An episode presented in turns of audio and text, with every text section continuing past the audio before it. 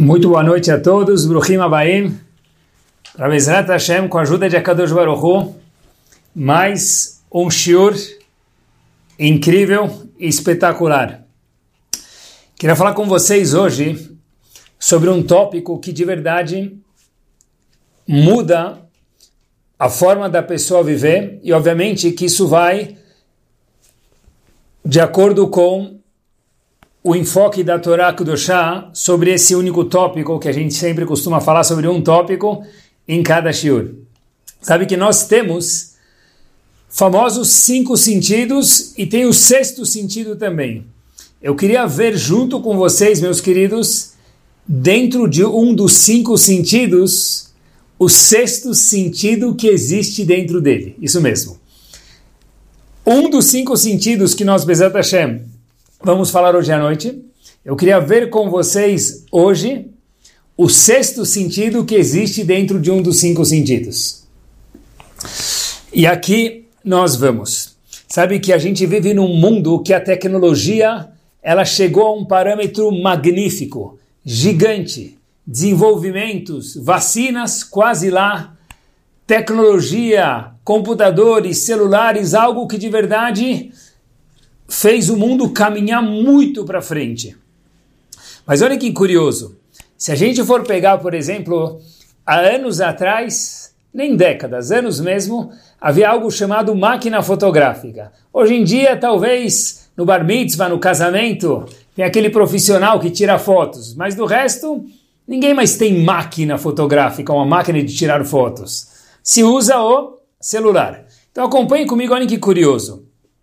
O celular de última geração, as of today, obviamente, cada dia muda, mas eu acho que ainda vai estar bastante atualizado, mesmo que Shur for escutado um pouco depois ainda. Olhem que curioso. O celular de última geração, ele nem chega perto a qualidade do olho humano. Isso mesmo.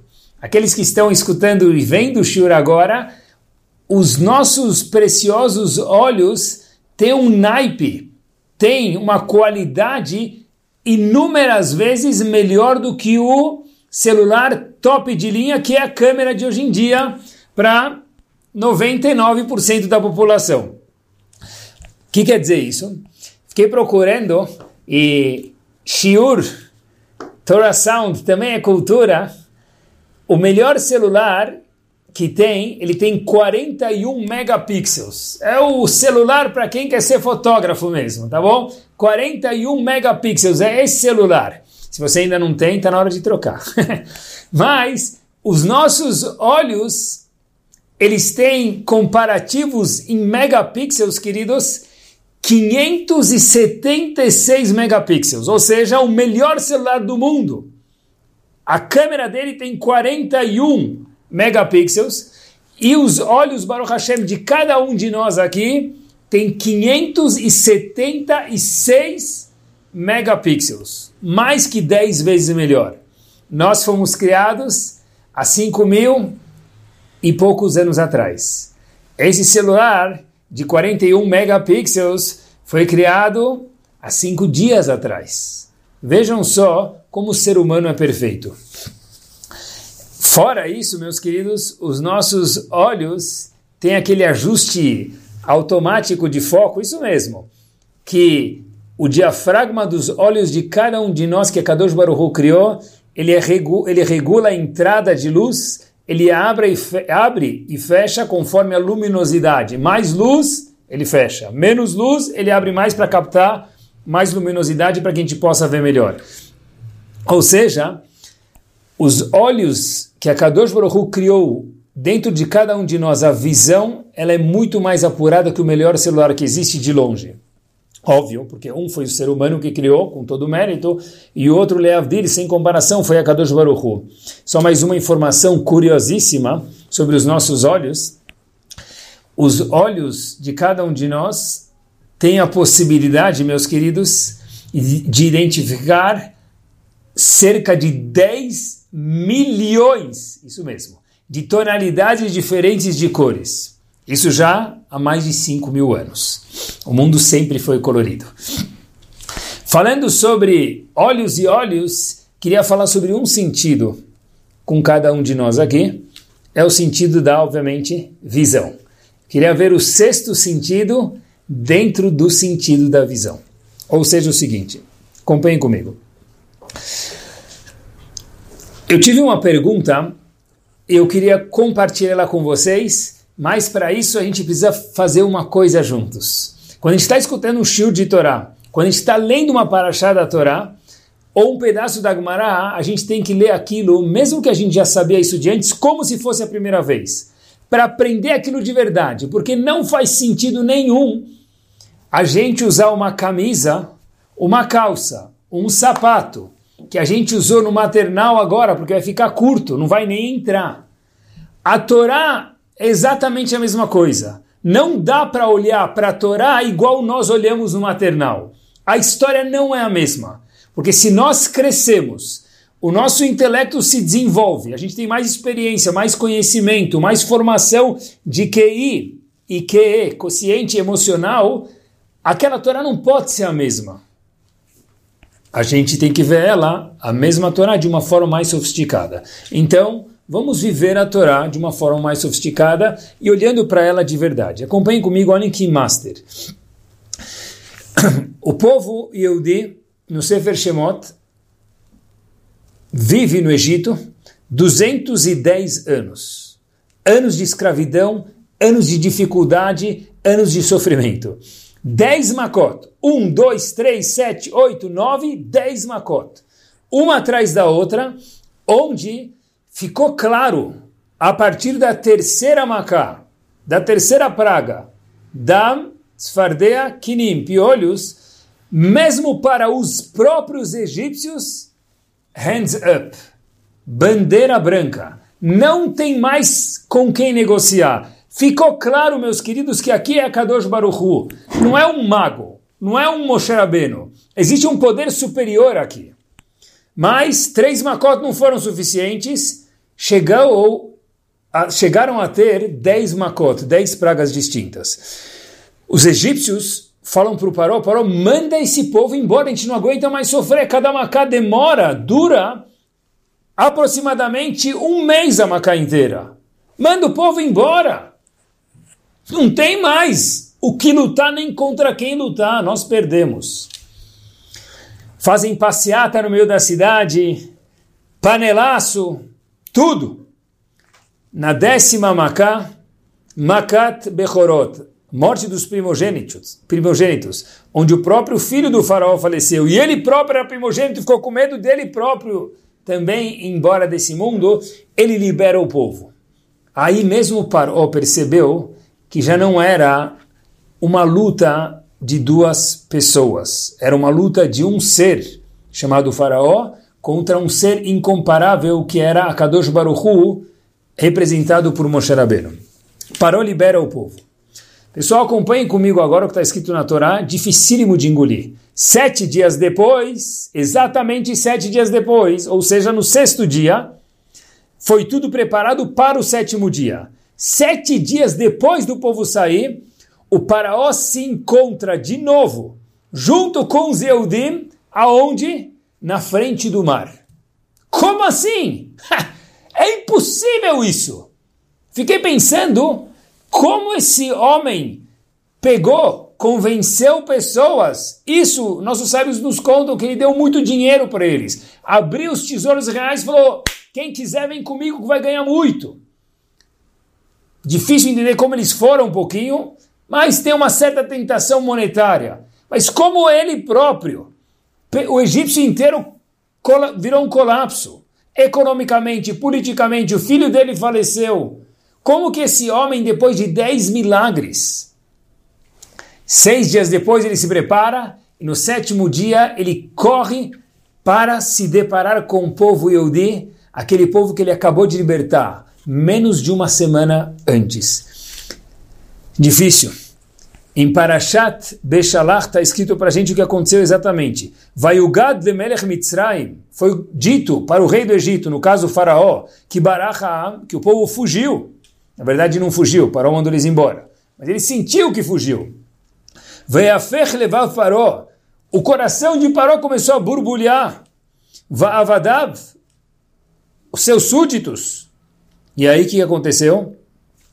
Eles foram perseguir o povo Yehudi. E o resto da história, eles afundaram no mar e deles sobrou a Haggadah de Pesach, ou alguma coisa que sobra aí em Sefer Shemot contando para gente, não sobrou nada do Egito. Alguns falam que só o faraó sobrou, outros falam que nem o faraó não sobrou, então virou pó.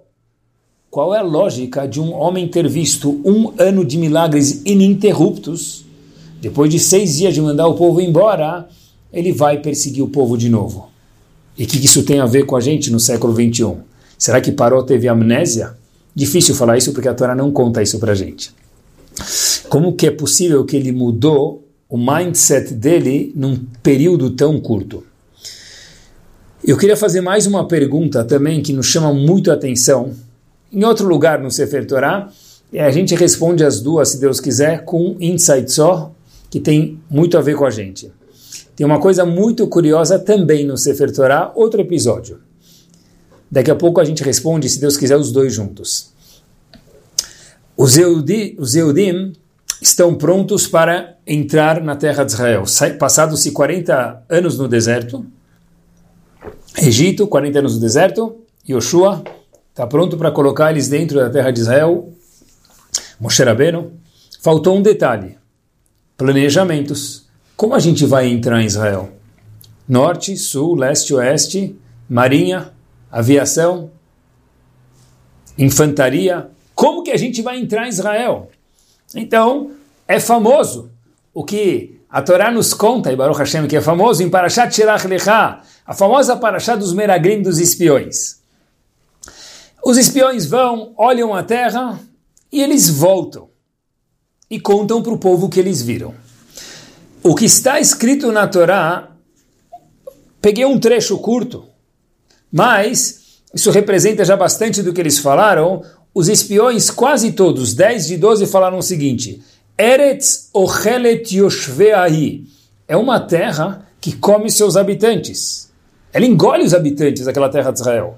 Mas por que eles falaram isso? Eles falaram isso porque eles viram uma pessoa morrendo atrás da outra. Então, sei que essa terra é tão ruim que ela mata pessoas, ela come os habitantes dela. E aí, meus queridos, isso foi o começo de um fim. Todos nós sabemos que está escrito, se não sabemos, temos que saber agora, que em Puranut Baleolam ela bishvilze. Qualquer coisa desagradável que aconteceu na história do povo, isso mesmo, Inquisição, Segunda Guerra Mundial and so on, inúmeras, tem uma parcela da culpa do pecado dos Meraglim, dos espiões. A pergunta é simples. Quando os espiões falaram Eretz Ocheret Yoshvei, mais uma vez, precisa ou encarar a Torá, olhar para ela de forma grande, como adulto. Não como eu já escutei isso quando criança. A terra é uma terra que come os seus habitantes. Duas opções. Fulveste, verdadeiro ou falso? A terra de fato comia os habitantes. Sim, as pessoas estavam morrendo uma atrás da outra. Ou seja, eles não mentiram. Eles falaram a verdade. Em nenhum momento os Meraglim falaram algo que era mentira. Eles falaram. Eles voltaram com uva, com uma romã. Agmará no Tratado de Sotá descreve o peso e o tamanho dessas frutas. Frutas gigantes. Se é uma fruta gigante, deve ser que as pessoas que moram lá também são gigantes. Peraí, como que a gente vai conquistar essa, esse pessoal todo? Difícil. Eles não mentiram. Qual foi a cobrança para eles? Por que, que destruiu o Betamigdash? Por causa dos Meraglim, porque coisas desagradáveis que infelizmente aconteceram com o nosso povo, aconteceu por causa do pecado dos Meraglim. Mas Habibi, eles falaram a verdade. A resposta para essas duas perguntas. A pergunta dos espiões que nós recém fizemos e a pergunta como que o faraó correu atrás do povo seis dias depois de ter libertado eles e no sétimo dia já estava o encontro do povo de novo, ele teve amnésia, ele esqueceu? É uma resposta única, eu acho.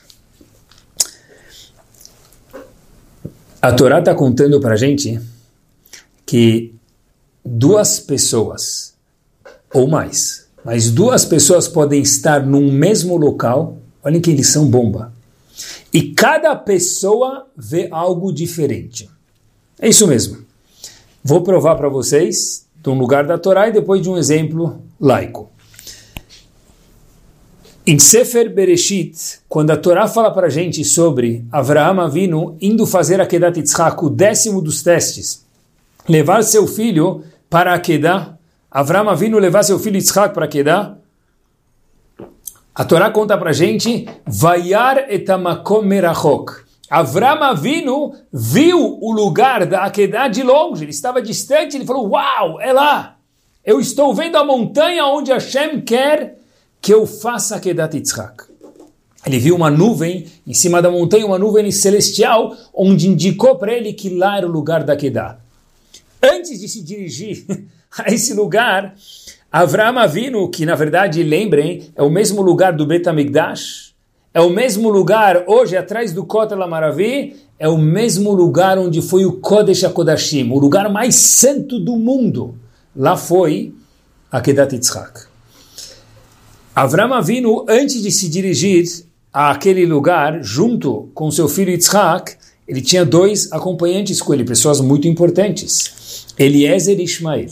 Ele chega para esses dois homens que eram muito importantes, mais uma vez, e Avram Avinu cuidou deles como filhos, e fala para eles, Ei, Eliezer e Ishmael, queridos, vocês estão vendo algo lá?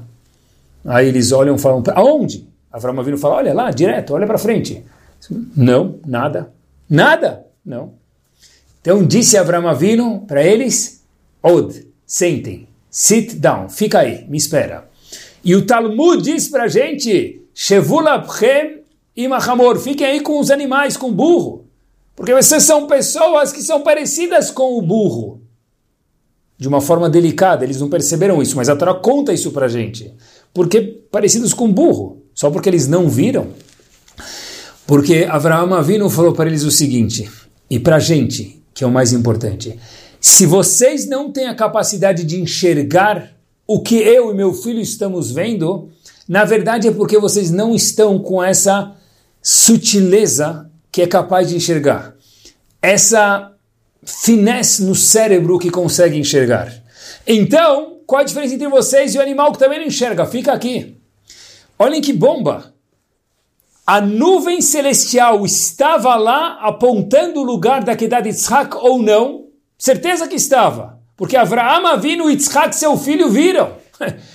Eliezer e Ismael não viram. Como é possível? A resposta, meus queridos, é o seguinte. A Torá está contando para a gente algo monumental. É o seguinte. Na vida, nós temos a visão, que a gente falou um pouquinho no comecinho do Shiur. 576 megapixels. Mas isso é pouco, porque a visão só consegue enxergar o que a peça atrás dos olhos está preparada para ver. Repito, a nossa visão linda, maravilhosa, colorida e sorridente só consegue enxergar o que a peça atrás dos olhos, o cérebro, está pronto para ver. Ou seja, Avram Avinu uma pessoa fina espiritualmente falando, uma pessoa que estava em touch consigo mesmo e com Hashem, ele viu a nuvem celestial, Yitzhak também. Eliezer e Ishmael, que eram pessoas boas, mas muito menos do que Avram Avinu, não estavam nesse naipe, nessa sofisticação. Não estavam faixa preta. Por conseguinte, vocês não precisam ir para lá, porque se vocês não estão vendo nada, aquele lugar não é para vocês. Eliezer e Ishmael nunca viram a Kedat Yitzhak de perto, nunca encostaram no lugar da Kedat Yitzhak. Por quê? Porque não estavam preparados. Nós aprendemos daqui que as pessoas não veem a mesma coisa. Um cenário só depende da pessoa, cada um é capaz e cada um enxerga de fato coisas diferentes. Isso é verdade no mundo da Torá e, obviamente, isso é verdade no mundo cotidiano, no laico. Olhem só.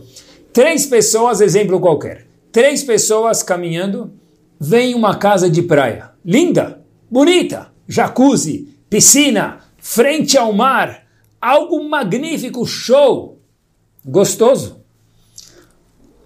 Uma criança aqui que vê lá, Uau!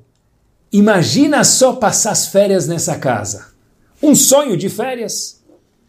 Já o engenheiro, quando passa pela mesma casa, pelo mesmo local, ele fala: Uau, olha a engenharia dessa casa, olha a forma com a qual ela foi projetada, o design da casa. A mesma casa. E já um corretor de imóveis fala: opa, deixa eu bater na porta, ver se esse senhor está interessado em vender a casa, porque eu estou vendo aqui a 6% uma comissão gigante. Eu, como corretor de imóveis. Uma criança vê uma oportunidade de férias. Um engenheiro vê a engenharia da casa. E um corretor de imóveis vê cifrão na casa, dinheiro na casa. Oportunidade de business. A mesma casa, cada um enxerga algo diferente. Por quê? Acompanhem comigo, porque eles são diferentes. O mesmo olho enxerga coisas diferentes porque cada olho está preparado para ver o que a pessoa é. O engenheiro tem um olho de engenheiro, um businessman, um olho monetário, e uma criança, óbvio, um olho de bagunça, de diversão, de férias, como que é o mais esperado e mais saudável. Nós temos um sexto sentido atrás da visão, que é o quinto sentido. Esse sexto sentido ele dirige o que cada um de nós enxerga em cada cenário. Quando os espiões, agora podemos responder de forma saudável e tranquila. Quando os espiões chegaram e falaram para o povo, é uma terra que engole as pessoas. Era verdade, é verdade. É, não mentiram. Mas, espera aí, se vocês, espiões, e a Torá falou isso para a gente aprender desses homens que eram muito grandes, então por isso que a gente pode se permitir aprender e falar do erro deles. Se vocês, espiões, tivessem no naipe, na Kedushá, na santidade, grande, de ver quanta santidade existe dentro da terra de Israel, vocês não iriam enxergar aquele mesmo cenário dessa forma. Vocês olharam para Gashmiut, para a parte física, só terra, dinheiro. Mas espera aí, Israel é muito mais do que isso. Disseram, olha, não vale nem a pena entrar nesse lugar. Mas, o que, que eles deviam ter visto? O Rashi fala para a gente. O Rashi nos conta no Humash, eles deviam ter olhado de uma outra forma. Como assim outra forma? As pessoas estavam morrendo, diz Rashi, é isso mesmo. É verdade que eles estavam morrendo. Mas Hashem só fez isso para desviar a atenção dos habitantes de Israel, para ninguém prestar atenção nos espiões, e eles pudessem, os doze espiões, Eudim, espionar a terra de forma tranquila. Da onde os espiões tinham que saber disso? Essa é a pergunta de um milhão. A resposta é porque se eles estivessem sintonizados na Kedushá, na santidade, na confiança em Hashem, é óbvio que eles iam ver isso dessa forma. O mesmo cenário é visto por pessoas diferentes de uma forma completamente diferente. Fato é que Caleb ben Efune e Yoshua ben Nun, os outros dois espiões, viram Israel como um lugar de oportunidade. Mas foi o mesmo cenário? Foi. O olho é o mesmo, mas a preparação do olho ela é diferente. O sexto sentido dentro da visão ele é diferente. Isso nos uh, responde também, meus queridos, e o faraó. Como é possível que depois de dez pragas, um ano ininterrupto de milagres no Egito, Paró manda o povo embora depois de seis dias, he changed his mind. Ele mudou de ideia. Como é possível? Paró era normal, certeza, inteligente demais. Paró Ararachá era malvado, mas inteligente, PhD em Harvard com certeza. Como é possível que ele mudou? E o que a Torá vem ensinar para nós hoje? Tem aqui uma mensagem bomba falando em visão. Vamos dar um passo adiante. É o seguinte: já que nós vemos o que nós estamos preparados para enxergar, isso depende muito dos nossos interesses. Cada pessoa tem uma tendência, um interesse pessoal. Paró tinha um interesse de capturar de volta a reputação dele. Porque imaginem que vergonha. 210 anos de escravidão, milhões de pessoas escravizadas. The Egyptian Times, Paró é um loser, um perdedor. Povo judeu sai do Egito. Imagine a vergonha. Paró foi de volta, capturar depois de seis dias o que? O orgulho dele. Como? Olhem que interessante. Paró falou, peraí, deve ser que agora eles estão seis dias pernambulando no deserto, não chegaram ainda em Israel, deve ser que eles estão perdidos. Mas como um homem inteligente é capaz de pensar isso? Meus queridos, a pergunta nem existe. Quando nós temos interesses pessoais, os nossos olhos enxergam o que nós estamos prontos a ver. O que? Somente os nossos interesses. A pessoa enxerga o que ele quer. Por isso que Paró, depois de seis dias, conseguiu justificar a atitude dele, pegar algumas pessoas do povo e perseguir o povo Yehudi e literalmente terminar com a história do Egito água baixo. Vou ilustrar isso de uma forma um pouco mais recente para vocês. Lembro uma, uma das vezes eu estava na Marcha da Vida na Polônia, eu lembro algo que o guia contou sobre um dos grandes rebes que vivia na Polônia. Dos grandes homens que vivia na época da Segunda Guerra, era o famoso, se não é, se não era que fique agora, Rebbe de Piazetzna, Zichron Libraha. Ele contou uma vez, o Rebbe de Piazetzna, uma historieta o seguinte, que o homem rico, muito gentil e bem-aventurado financeiramente falando, ele viu um senhor que tinha menos posses materiais. Esse esse senhor mais bem-aventurado, vamos chamar ele de Reuven, falou, Reuven falou, deixa eu ajudar aquele senhor com menos possibilidades monetárias. Como ele ajudou? Ele pegou esse senhor mais simples e vestiu ele com uma roupa bonita, um fraque, como se fosse um rabino, para que dessem kavod para ele, dessem honra, ele ia se sentir mais respeitado, ia se comportar conforme, ia, talvez, assim sentiu aquele homem mais rico que ia ajudar o pessoa menos favorecida. De repente, esse novo, entre aspas, rabino agora, que na verdade não tinha nada de rabino, mas estava tudo bem vestido, arrumado, cabelo cortado, perfumado, bonitão, deram para ele uma aliá, subiu no Sefer Torah, todo mundo foi lá para ele, que estava tão arrumado, com, com chamash, com pessoas ajudando ele em volta, e vieram pedir brachot para ele. Até que esse homem simples, ele estava com roupa bonita, mas não deixava de ser um homem muito simples, sem cultura nenhuma, e gostava muito de beber. Começou a beber, e um dia após o outro ele bebia. Só que ele olhava para a roupa dele, vê ele todo arrumado, se via no espelho bonitão, do jeito que aquele senhor gentil fez ele. E ele ficou com um dilema. Falou o seguinte: será que eu sou um bêbado? Uma pessoa simples, ignorante, bêbada? Ou eu sou um rabino? Será que eu sou um bêbado sonhando que eu sou um rabino? Ou será que eu sou um rabino sonhando que eu estou bêbado? Ficou na dúvida. Ele estava tão confuso que mudou tão rápido. a fisionomia dele, a roupa dele, ele ficou na dúvida. Sou bêbado rabino ou rabino bêbado? Disse esse senhor mais simples, tem uma ideia para resolver meu enigma. Tudo isso contando o Rebbe de Piazetzna. Eu vou abrir o Magmará, vou abrir um, um tomo do Talmud. Se eu souber estudar, deve ser que eu sou um rabino. É uma prova que eu sou um rabino, que agora está bêbado. E se eu não souber estudar, deve ser que eu sou uma pessoa simples, vestida de rabino. Então vai esse senhorzinho, abre o Talmud, e ele vê que ele não sabe nem se ler da direita para a esquerda ou da esquerda para a direita. Não entende nenhuma palavra. Ele logo diz para si mesmo: Não sei ler nada. Deve ser, e acompanhe agora muito bem, meus queridos, que eu sou um rabino, um sábio, um Talmid Chacham. Isso mesmo que vocês ouviram. Mas rabinos não sabem estudar Gemara. É isso mesmo. Você escutou exatamente bem. Já que ele queria se convencer que ele era um Talmid Chacham, ele viu que não sabia nem ler o que estava escrito. Como pode ser que ele é um Rav, um Talmud Raham, um sábio?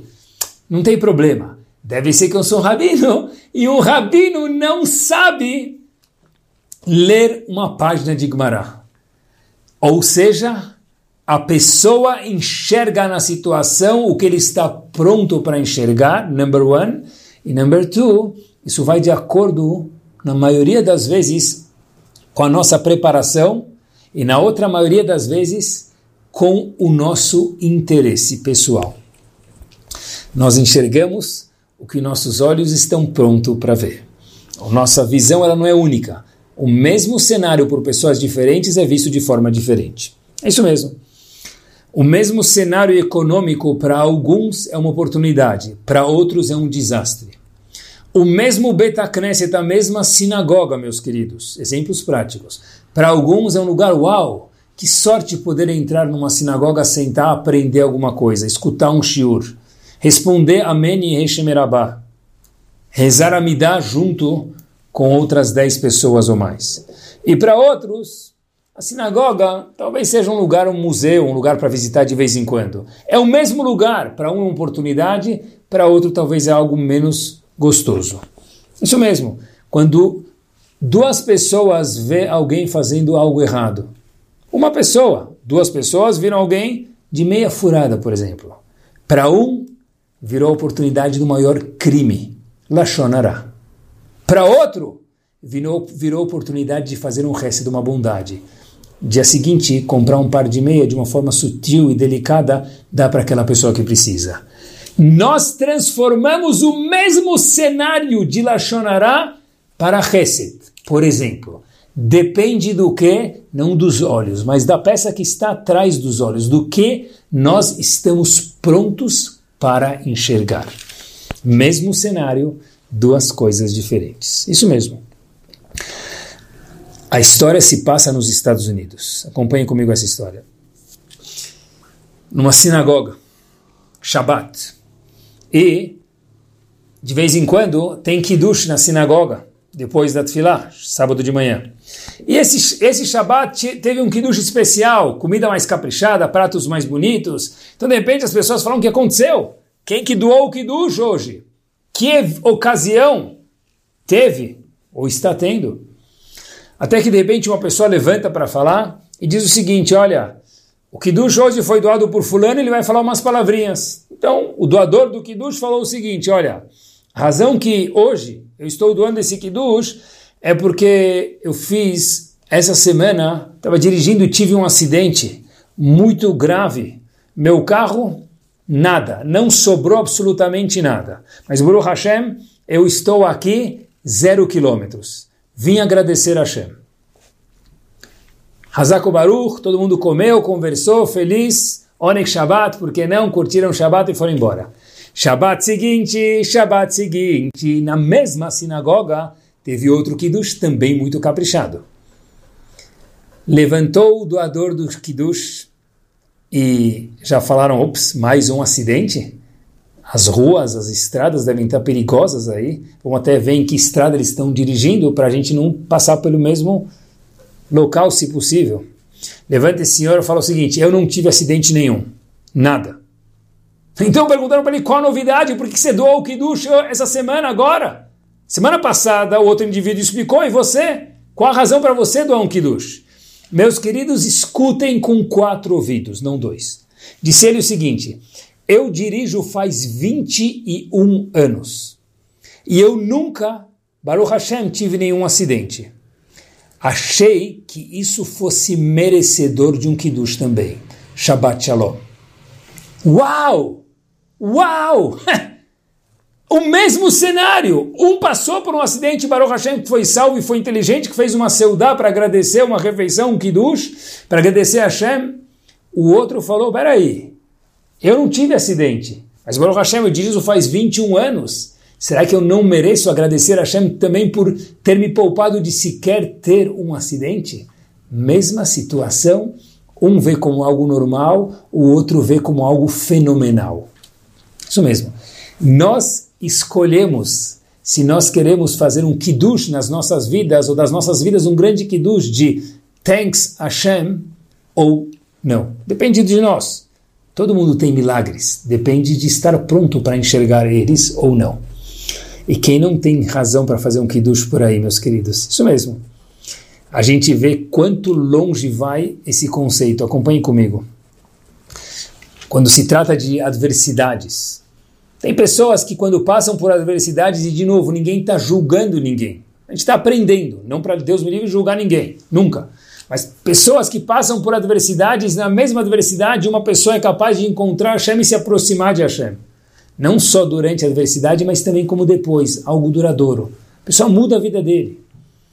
Já, em contrapartida, tem pessoas que passam pela mesma adversidade, mais uma vez sem julgar ninguém, mas para aprender, e decidem: não existe mais Deus na minha vida.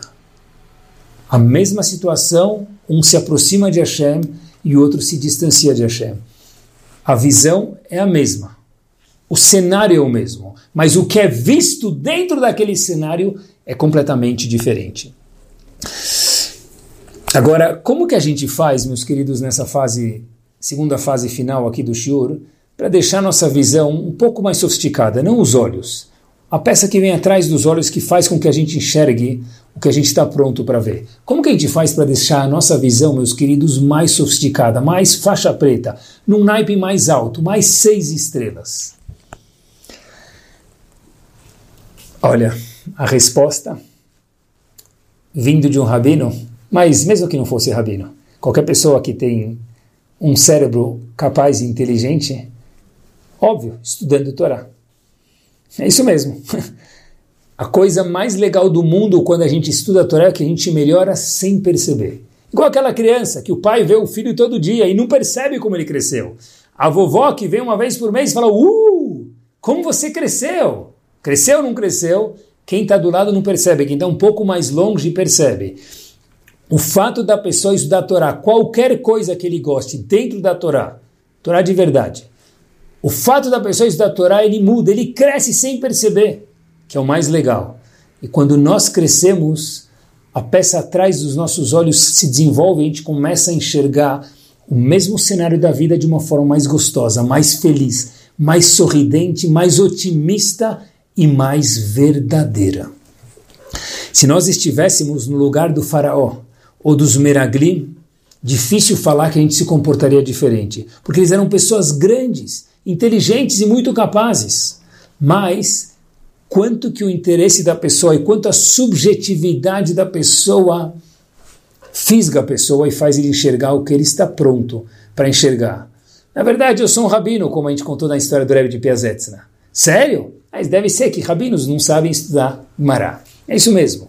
A única coisa que faz com que nós possamos ser mais objetivos é a coisa mais objetiva e real do mundo, que é o estudo da Torá Kedushá.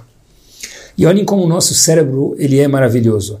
Nós conseguimos justificar, meus queridos, qualquer coisa que a gente quiser para enxergar ela da forma que está no nosso interesse. É isso mesmo. O que, que a gente quiser. Tem pessoas que na Segunda Guerra falaram: nós estamos purificando o mundo. Difícil? Não a pessoa enxerga as atitudes dele conforme o que ele quer. Isso se aplica para nós também em tudo na nossa vida. A Torá Kedoshá é o maior presente que Hashem nos deu para que nós possamos ver o mundo de uma forma mais verdadeira. O que quer dizer verdadeira? Mais objetiva, mas é objetiva no foco, no prisma de Akadosh Baruch que é a única verdade do mundo. Olhem que maravilhoso. Olhem só que maravilhoso. Avram Avinu, o primeiro dos patriarcas, não teve nenhum shiur, nenhuma yeshiva, nada para auxiliar ele. Só que nenhum professor, nada. Avram Avinu descobriu Hashem. Como é possível que Avram Avinu descobriu Hashem? Nesse mundo tão maravilhoso. E a pergunta é mais forte. E as outras milhares de pessoas que estavam ao lado dele não descobriram Hashem. Como é possível que só ele, agora sim, descobriu Hashem. O mundo era o mesmo, o cenário era o mesmo para todos. Resposta simples. Hoje cai como uma luva. Não depende do cenário, depende do que nós estamos prontos para ver. Avram Avinu viu um mundo maravilhoso, magnífico, uma delícia de mundo. Opa! Um mundo tão bonito, tão formidável, tão gostoso, tão colorido. Comidas coloridas, sabores diferentes, plantas lindas. É impossível que isso veio do além com mero Big Bang. Ridículo, disse Avram Avinu. Outros seres que viviam no mundo no mesmo momento e no mesmo cenário encontraram uma oportunidade para falar que no mundo tem Deus, mas tem um monte de deuses. Avram Avinu, hey, é o mesmo mundo. É o mesmo mundo. Mas quando nós somos objetivos e só a Torá dá essa objetividade para a pessoa, o mesmo cenário é enxergado, é visto de uma forma verdadeira. Na geração inteira de Avram Avinu, Avinu foi o único que viu isso, sem sequer um shiur, nada. Como? Porque quando nós refinamos a nossa cabeça com a Torá Kedoshá, nós estamos prontos para enxergar naquele mesmo cenário a verdade gostosa e sorridente e colorida que está para ser vista à nossa frente. E talvez, junto com isso, como está escrito em Pirkei Avot, uma sugestão, a Selecha Rav Uknelecha Haver. A pessoa que tem um Rav, que é alguém fora dele, que ajuda a pessoa a ser um pouco mais objetivo quando a gente tem uma dúvida. Não responder ela sozinho. Peraí, pergunta para alguém que está fora da gente. Ou, meus queridos, tem um amigo, um amigo alguém que está fora da gente, ajuda a gente, um amigo bom, com valores corretos, ajuda a gente a ver aquela situação diferente. Se eu tenho alguma dúvida, não resolve ela sozinha. Pergunta para alguém que está fora de cada um de nós, porque essa pessoa vai nos ajudar a ver o mesmo cenário de uma forma verdadeira, de uma forma mais objetiva, da forma com a qual Kadosh Baruch quer que nós possamos ver isso. Isso mesmo. Olhem que interessante, pessoal. Vou contar para vocês um episódio que aconteceu comigo. A gente só de verdade vê o que a gente está pronto para ver. Algumas semanas atrás, Baruch Hashem, nós tivemos o presente de ter algum netinho e eu estava com netinhos na minha cabeça. Estava fazendo uma ginástica no caminho que eu sempre passo. E aí o porteiro de um prédio onde eu passo sempre falou para ele muito, muito, bom dia. E aí eu, eu sempre falo para ele, Ei, bom dia, gente boa. E aí ele falou, opa, ganhamos uma ontem. Aí eu estava tanto com isso na cabeça, eu falei para ele, Mabruk. Logo depois eu me consertei e falei, parabéns, que legal. É menino ou menina? Falou, doutor, que menino ou menina? Foi a partida do Corinthians. Corinthians ganhou ontem. eu estava tanto com bebês na minha cabeça quando ele falou para mim, ganhamos uma. Tinha certeza que era um menino ou uma menina. Falou, que é isso, que é isso, doutor? Ganhamos uma, ganhamos uma partida ontem. A nossa cabeça enxerga o que nós estamos pensando. Nós vemos o que nós temos dentro de cada um de nós. E termino agora com essa história bárbara para vocês.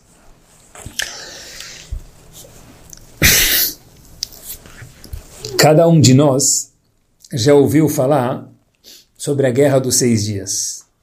3 milhões de Eudim, mais ou menos, em Israel, contra 100 milhões de árabes à sua volta. Nós, Yehudim, estávamos desesperados, prontos para ir para o mar. Os judeus estavam quase sendo, na Guerra dos Seis Dias, jogados na água. Nas escolas em Israel, logo antes, quando viram a Guerra dos Seis Dias, quando ela foi começou, pediram para os alunos trazerem lençóis para quê? Para usar para as vítimas da guerra. Ou seja, Israel estava esperando o pior. E, em poucas horas milagrosas, o jogo vira. Existe um livro sobre a Guerra dos Seis Dias, é chamado The Seventh Day of Soldiers o sétimo dia dos soldados, ou seja, o sétimo dia da Guerra dos Seis Dias. Nós conhecemos seis dias. Houve um sétimo dia. Sério? Sim. Era o dia onde os soldados contaram do day after, depois que terminou a Guerra dos Seis Dias, o que, que eles viram, o que, que eles enxergaram, o que, que eles, falando em hoje em visão, os textos sentido da visão deles. E tem histórias magníficas e lindas lá, mas teve uma em especial que me chamou muita atenção. Me permitam.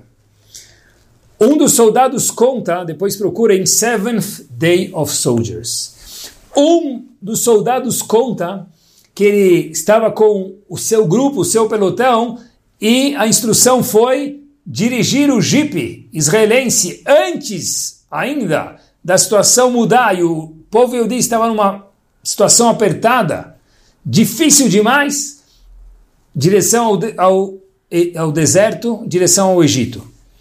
Foi ele com o grupo dele no carro dele dirigindo com o jipe em direção ao Egito. De repente eles olham para trás e veem que não tem mais ninguém. Parece que todos os outros soldados israelenses, por qualquer razão, desapareceram, viraram, fizeram meia volta. E nós ficamos sozinhos aqui. Olham para cima, escutam um barulho e veem que tem um avião do exército egípcio, tudo isso no livro, do exército egípcio voando muito raso. E ele fala para os amigos dele: olha, pulem do jipe e fiquem de cabeça para baixo na areia, senão não vai sobrar nada da gente. O avião faz um voo rasante, o avião egípcio atira. Depois de um minuto, eles levantam e veem que estão todos vivos e o jipe não foi afetado. Eles sobem no jipe de novo, fazem meia volta em direção a Israel e começam a voltar. Momentos depois, momentos depois, o avião rasante do Egito volta mais uma vez e, muito perto, começa a tirar. E ele fala de novo para os seus colegas, na segunda vez, fiquem de cabeça para baixo na areia, longe do jipe. Pulam, tiros, momentos depois, olham para cima, todos sobrevivem e o jipe está intacto. Isso aconteceu uma vez, duas vezes, meus queridos, e uma terceira vez. Voo rasante. Eles voltam, os egípcios desistiram, acharam que tinham acertado eles, eles voltam em direção a Israel e sobrevivem. E com isso nós terminamos. A conclusão daqueles soldados nesse livro, depois de três tentativas de acabar com eles, e eles voltam vivos e Baruch Hashem saudáveis e felizes, foi a seguinte: quatro ou cinco palavras em inglês nesse livro. I guess we were lucky. Deve ser que nós fomos sortudos. E eu, quando li isso, falei: Uau, que interpretação de texto paupérrima demais, pobre demais. É isso que você aprende? Nós fomos sortudos. Talvez uma pessoa que não era faixa branca já faixa amarela ou verde, fala: Uau, olha como Hashem foi gentil conosco. A mesma situação vista por pessoas diferentes. Cada um vê que está pronto para ver. Que Bezat Hashem a gente possa ter contato com a Torá, ver o mundo de forma cada vez mais verdadeira, mais sorridente, mais positiva, mais objetiva da forma que a Kadosh Baruch Hu quer que nós vejamos o mundo e que a gente possa ver Bezat Hashem na nossa vida alegrias, saúde, prosperidade e muitas brachot. Ótima semana a todos.